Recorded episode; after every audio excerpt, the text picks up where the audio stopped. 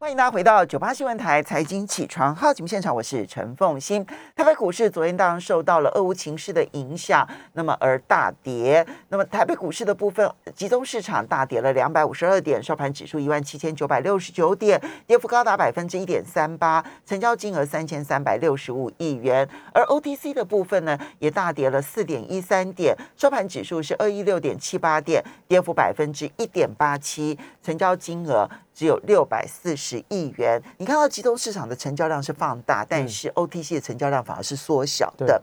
好，那么嗯，今天在我们现场的呢是证券分析师翁伟杰，也非常欢迎 YouTube 的朋友们一起来收看直播。好，伟杰，其实虽然看到昨天呢，欧洲、亚洲股市都重挫，因为俄乌的这个情势的关系。对。不过，因为美国股市其实因为总统日，所以休市一天。对。今天呢，它似乎有一点逃过一劫，因为它的跌幅甚至于比不上昨天的法国跟德国，嗯，甚至于比台湾都要来的轻微。而且现在呢，在美国的期货盘呢，那么是上涨的，好，就不管是 S M P 的期货盘，或者是纳斯达克的电子期货盘，都是上涨的。台北股市，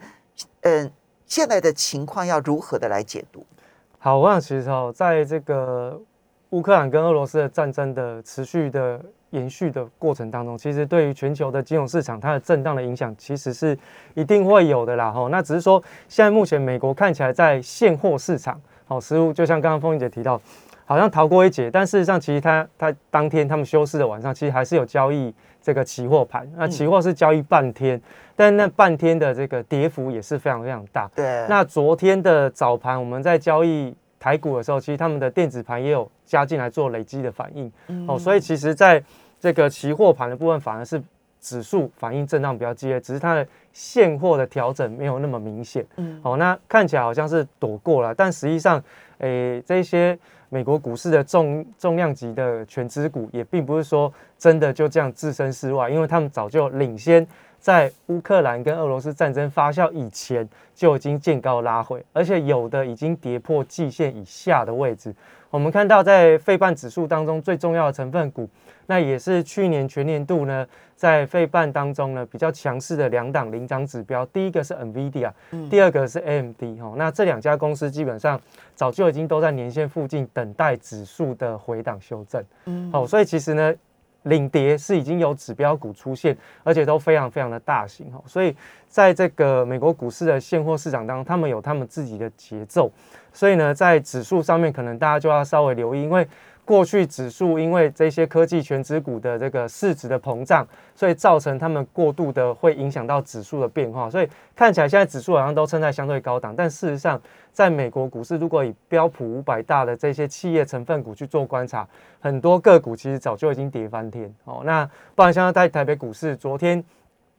指数才刚刚跌破季线，哦，才刚跌破季线。但事实上呢，我今天早上帮大家稍微看了一下，哦，统计的结果呢，台北股市大概有两成左右，哦，大概超过两成以上个股是已经跌破年线，哦，这些这些个股其实有很多都是。非常非常知名的 IC 设计公司，比如像是哦这个 CDKY 啊，或者是瑞昱啊、哈联咏等等，其实早就都已经跌破两百日的移动平均线。所以其实呢，在这个台北股市的结构上面，它其实是不太正常。光看指数，你是没有办法分析真正台北股市的一个内容的。哦，那所以过去我们才会跟大家讲，如果用指数来去做观察，说你要去比较个股的强弱，那当然。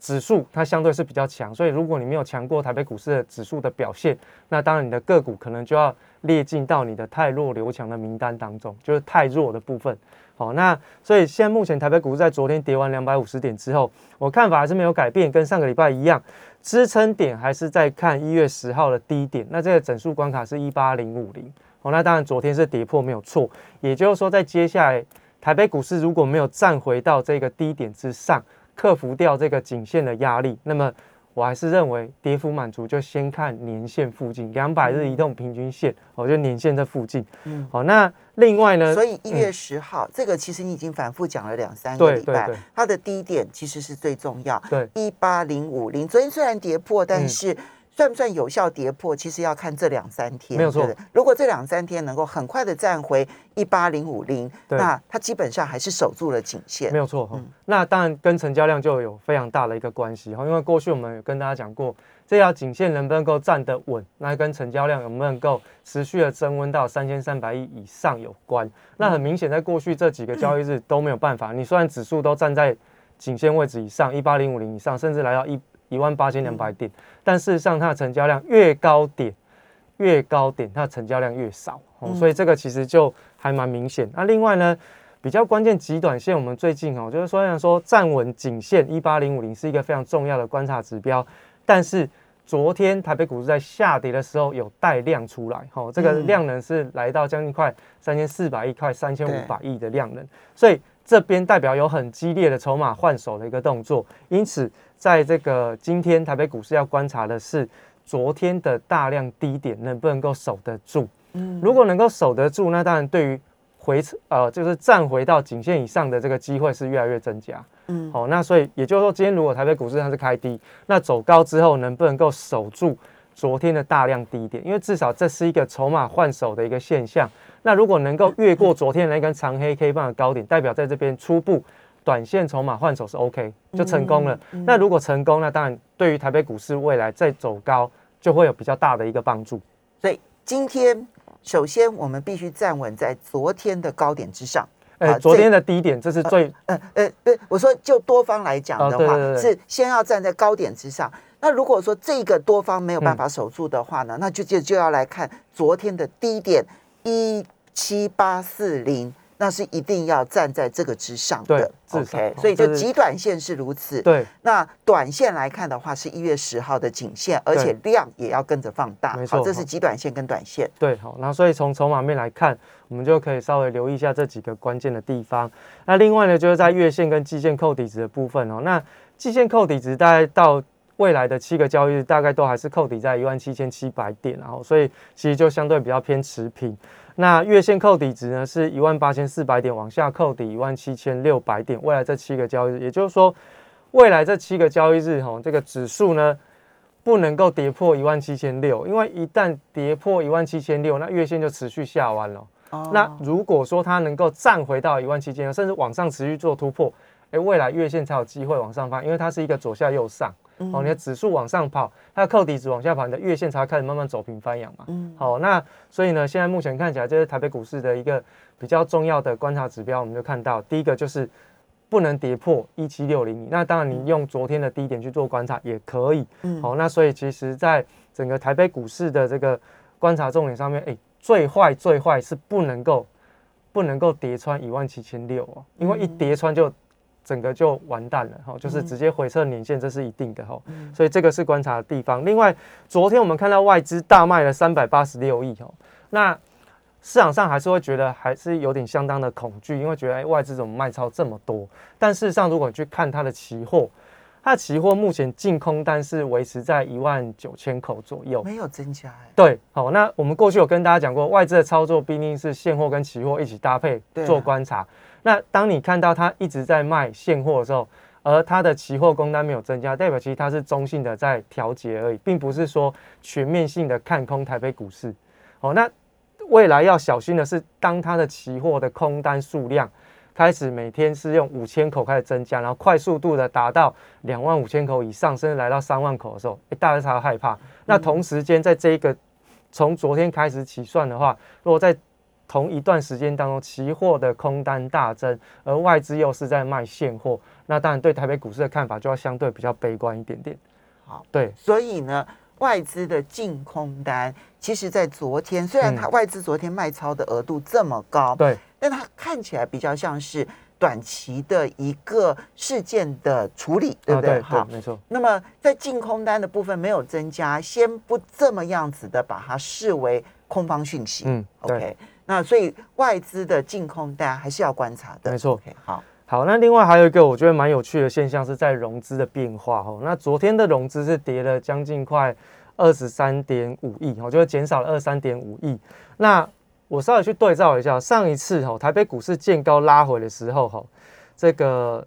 它一月七号第一次融资大概二十几亿开始撤出的时候，它连续撤出了十四天，当时候的台北股市大盘从一万八千四百点跌到一万七千六百七左右，大概这个波段跌幅是七百三十点。那昨天又开始出现这样子的一个撤出的现象，因为我们在观察融资的时候，基本上它是一个中性的指标，它也算是一个筹码的这个讯号。当它开始撤出，其实代表相当程度有人在这个市场上是退出不完了。那如果它是一个连续性的讯讯号的时候，那大家就不能够忽略哦。也就是说，融资不是代表说就是一般的散户投资人的一个反指标，不是哦，而是你把它当成是一个正常的一个筹码面的退出的现象，你就会大概抓得出来。如果未来还是看到。这个融资的筹码是连续性退出，而台北股市没有止跌。正常来讲，融资减少、筹码集中的话，它应该会有止跌，甚至有反弹的一个现象。嗯，但如果都没有，哎，一直都是在破低破底，甚至呢也没有支撑，哎，那大家就要小心会不会去复制上一波一月七号开始的那个状况，这个大家就要小心。好，所以。这样看起来，这筹码要观察很辛苦哎，又要观察外资的筹码变化，对，然后同时也要观察融资的变化。融资的部分并不是减码就等于好，对，不见得，因为它是一个中性指标。就你的意思是说，融资如果减码而价格就真的稳住了，对，甚至于反弹了，那这个减肥是很好的，就代表说过去把那个投机的买盘全部都扫掉。哦，那筹码集中。但如果融资减而价格跌不停的话，对，那就要小心。这就意味着不会有再多的资金进来。没有错，没有错。所以这个都是筹码面一些比较美高的地方。因为现在目前的波动是比较明显，而且方向的看法是比较明显有差异。所以我们尽量帮大家抓比较细节的地方啊，市场上大家比较不会看啊。尽量跟大家提醒说，有一些美港是在这边，也要同时配合做观察，这样大家在看盘的时候才会比较清楚。说，哎，现在的位阶在哪里？我可能未来可能又面对什么样的风险？最有可能到哪里？那我该做什么动作？好，今天呢，当然我自己预判它是有机会反弹的，嗯，对。但是呢，在反弹的时候呢，要怎么去避免自己过于乐观或过于悲观？刚刚提到的这几个。位置还有包括量的变化，还有一些筹码的变化，其实就是一些观察指标。可是我就没办法在今天盘中就做决定了，我变成要等到明天，然后等到这里面所有的筹码的这一些讯息都已经厘清了。你是建议是明天再来做决定吗？其实我觉得再观察几天，有趋势方向出来之后再做决定也不慢哦。因为现在目前毕竟台北股市在历史相对高档，这个其实就是一个绝大的风险，而它的修正幅度基本上都不太够哦。它修正幅度一下子下来这一波不到十个百分点，基本上不算修正。好的，我们要稍微休息一下，等一下回来呢继续请教伟杰。欢迎大家回到九八新闻台财经起床号节目现场，我是陈凤欣。在我们现场的是证券分析中伟杰，非常欢迎 YouTube 的朋友们一起来收看直播。好，伟杰，我们刚刚提到了在短线、极短线判断的标准，而且你基本上的态度是先不急的在今天盘中对就去抢反弹。如如果有反弹的话，哈，那我现在判断可能会有，但是如如果有的话。那也不要急着抢，对。那所以这时候就要回到产业的基本面，因为刚刚那几个条件都符合的情况之下，明后天再来做决策。可是产业你必须要先做好研究。对。那我想，其实，在产业面的部分呢，我们就直接跟大家讲了哈，就是简单两个结论。第一个，我电子股的看法是非常非常保守，因为可能接下来面对到除了是估值的修正之外。下半年可能会面对到的是基本面的修正哦，那这个是可能大家要稍微留意的地方。另外就是最近比较强势的都是在传统产业，那传统产业当中呢，有两个比较大的撑盘族群，然后那第一个就是运输类股，那第二个就是钢铁。嗯，那在这个塑化类股的部分，因为它是二线哦，所以呃它的。呃，涨势基本上就没有办法能够有撑盘的一个现象，我说暂时先不看。而且呢，塑化类股它的这个跌幅相对是比较深，跌升反弹其实还蛮正常。但是它的形态或者说确认它有这个大幅度反弹的空间跟机会，到目前为止我是还比较偏保守看待哈。那所以我们就先看一下船产，因为毕竟现在目前市场上讨论比较多的是在这个船产，那其中在钢铁跟运输啊哈。那钢铁我先讲。那钢铁的部分是因为最近的这个地缘政治的一些些些冲突哦，带动整个呃基本金属报价的上扬，尤其是在镍的部分哦。那镍价的上涨其实也创高了，那当然会对于国内的一些不锈钢的一些呃钢铁类股有一些正面的刺激然后不过大家还是要特别留意，稍微去留意看一下他们的一个下游产成品的报价，那个利差空间是不是有拉出来哈？否则如果它的利差空间是没有变大，然后或者是反而还缩小，其实比较麻烦，因为大家想它原物料的成本是增加哦。所以它的下游的产成品报价如果没有上升，维持住至少是利差空间维持住的话，那其实它的股价上涨其实就是资金轮动的效应，而不是基本面的反应哦。所以这个大家可能要稍微留意然后，那真正的基本面的需求，我认为要看中国补库存的需求。现在目前看起来，中国股市的一些呃中国的经济面，它大概是处于谷底，还没有真的明显看到有补库存回笼的一个需要，所以。目前看起来，在今年的这个上半年，我看法对于钢铁类股基本面比较保守。那昨天的这个上涨之后，我想比较重要的观察指标两档，第一个是中钢，哈，那中钢是有全职的一个身份在，所以它的这个二月二十一号的大量低点，哦，这个撑得住，基本上都还 OK，而且它也同时越过了去年十二月的这个高点，所以它有越过前坡高点，那基本上它是一个还不错的一个领涨指标。第二档就是大成钢哦，大成钢，大成钢同样在二月二十一号的大量低点是一个支撑，那外资的筹码算是 OK 哦，所以其实中钢跟大成钢这两家公司都有筹码 OK，然后呢，这个越过十二月份这个高点的一个特色，那当然二月二十一号的这个低点是有支撑，所以。都可以当成是钢铁股的这个哦重要的观察指标，所以先要去研究钢铁股在所有的这一个它的产品当中，成本跟它的这个报价之间的差距，这是先要先去研究啊，这是一个基本面。第二个基本面要看中国大陆的钢铁补库存这件事情。啊，那这件事情目前还没有迹象，不过大陆的钢铁股其实是已经涨了，嗯嗯，所以看起来他们好像觉得。可能开始要准备回补库存，只是目前还没有迹象啊。这个基本面还要继续注意。对，但是在技术面，那我想你等到知道基基本面的时候，有的时候已经来不及了。所以我们就来看技术面跟筹码面。你刚刚讲中钢跟大成钢，对，二月二十一号那一根大量。红 K 棒的低点不能够跌破，对，不能跌破，只要有支撑，短波段都还有创高的机会。好，这个是两档指标类股。对，那其他的棒像星光钢、中红跟夜辉吼，就比较不明显了哈。那当然，除了夜辉之外，它是有跌破二月二十一号的大量低点，而且外资是有出货现象之外，星光钢跟中红是没有越过前波高点，然后所以它的表现相对比较偏弱。所以我看大概就会看这五档比较重要的钢铁类股。那当然还是以中钢跟大成钢当成是领涨指标来进行观察。那当然大家记得，我刚刚提到镍价的刺激，当然刺激到的是这个不锈钢或者是相关的钢铁股哈。那镍价上涨其实就不利于电池股哦，就是这个电动车电池，因为它成本增加。那成本增加，万一这个电动车制造成本又增加，是不是不利于电动车的这个哦市占？扩级的这样子的一个发展，哦，这个是大家可以稍微留哎，镍价上涨同时会有两个受惠跟受害的区块，哈，嗯，好，那另外呢，在这个传统产业的部分，运输类股简单讲一下，呃，华航跟长隆航，哦，基本上就是外资在进行调节啦，尤其是华航，哦，那二月十七号大量低点已经被跌破了，那外资的筹码是有松动，这是在华航的部分。那长隆行呢也跌破了二月十八号的大量低点，外资同样是有在卖超的现象。那现在目前看起来呢，在啊这个喷出之后，它应该这两家公司应该会去回测一下月线的支撑。那回测月线支撑没有跌破，我们再去观察下一波有没有机会哈。那现在目前看起来，它的股价跌破大量低点之后是有转弱的现象。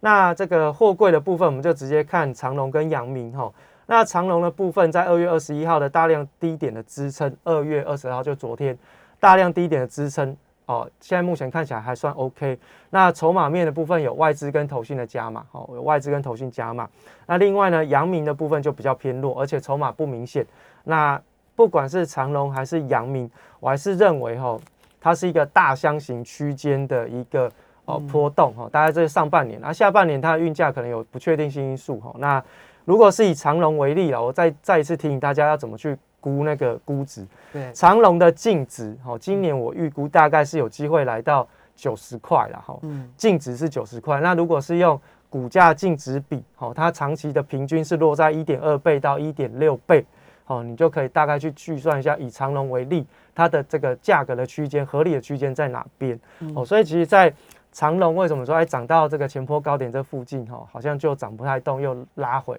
原因就在这边，好，原因就在这边，好，嗯，好，那另外散装船也是一个这重点。边这边还是要嗯。再提醒大家一次，就是当然呃每一个人看待个股价位的方法不同、嗯。啊，甚至于产业不同，看法可能也不同。对，那么市场上当然很多人用本益比来看嗯航、这个这个这个船运公货对。货柜货柜公司，对，但是呢，这个嗯这个伟杰呢一一向认为用净值比股价净值比股价比净值比。可能会比较适合。对。但你现在去查它的财务报表哦，查出来的净值哦，其实还没有反映它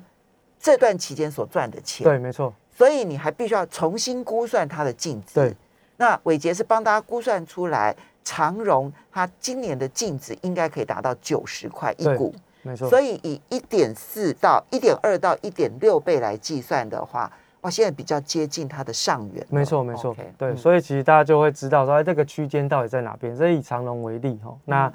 另外就是散装船最近好像也有一些波动了，但是我还是跟大家讲，散装船其实已经从去年下半年开始，已经跟 B D I 指数是脱钩很久了哦，所以我们就直接看筹码跟价格。它为什么会跟它的这个 B D I 指数脱钩呢？望其还是跟国内的一些筹码的这个进驻有关了。有些这个散装船的比较大型的个股，有一些筹码在认养哦，所以其实它就会有一些脱钩的现象哦。那 B D I 指数其实从去年的高点到低点是腰斩之后再重挫，那重挫完了之后才反弹。那最近呢，因为散装船是刚好资金轮动到散装船，所以呢就会有市场上面的消息告诉你说，哎，B D I 指数大大涨，然后呢就带动了散装，但实际上是筹码跟价格的影响而已哈、那跟资金轮动的效应。好，那惠阳 KY 我们这样观察哦，基本上外资跟投信有在买超，所以它的筹码面算是相对比较稳定。看一下二月十六号的大量低点的支撑，域名的话是看二月十号大量低点的支撑，那外资基本上筹码还算稳定。四维行是已经跌破二月二十一号的大量低点，所以它的状况是有点转弱的一个发展哦，所以这个可能在这个散装船的部分，大家可以稍微留意。那你现在目前看起来塞港的状况，目前呐哈，现在呈现出来的状况是已经开始陆陆续续有缓解的现象。那其实我认为接下来最大对于运输类股最大的利空就是边境解封，因为边境解封之后，它代表是回归常态。一旦回归常态，那就所有的获利就要重新计算哦，就不是跟过去一样哦。好，那所以大家就要特别留意一下，它是不是有超涨的现象。那以过去的这个航空双雄来讲，我们就是以股价净值比告诉大家，基本上它的股价是已经超涨了，所以呢，我们才会跟大家讲说，航空双雄不见得有在更大波段的上涨空间，原因在这边。哦，这个是运输类股的部分。像运输类股看起来，除了呃，就航空的嗯或者是货柜的或散装的，嗯，基本上呃，航空的跟散装的你更不看好，但货柜的部分也要小心注意，它可能接近它这个箱型区间的相对高点。嗯，没有错，因为我认为这一波段运输类股的上涨，基本上是为了要撑住台北股市的下跌。哦，嗯这不是反映基本面。好，那电子股我看法比较保守了哈。那台积电相对就已经比较偏弱势，它已经领先大盘跌破相对于大盘一七六三三的低点，所以它是领跌的全指股。好，那联电就是维持我们之前的看法，要转强之前哦，先回补掉二月十四号的空方缺口。现在联电还是偏弱势回档修正当中，联发科大概也是比较偏保守看待。OK，嗯，红海都偏比较弱。那另外，细晶圆族群已经都阵亡，ABF 窄板剩下星星比较强，其他都变弱。好的，我们要非常谢谢伟杰带来台北股市的讯息供大家参考，也非常谢谢大家。休息一下，马上回来八点钟节目。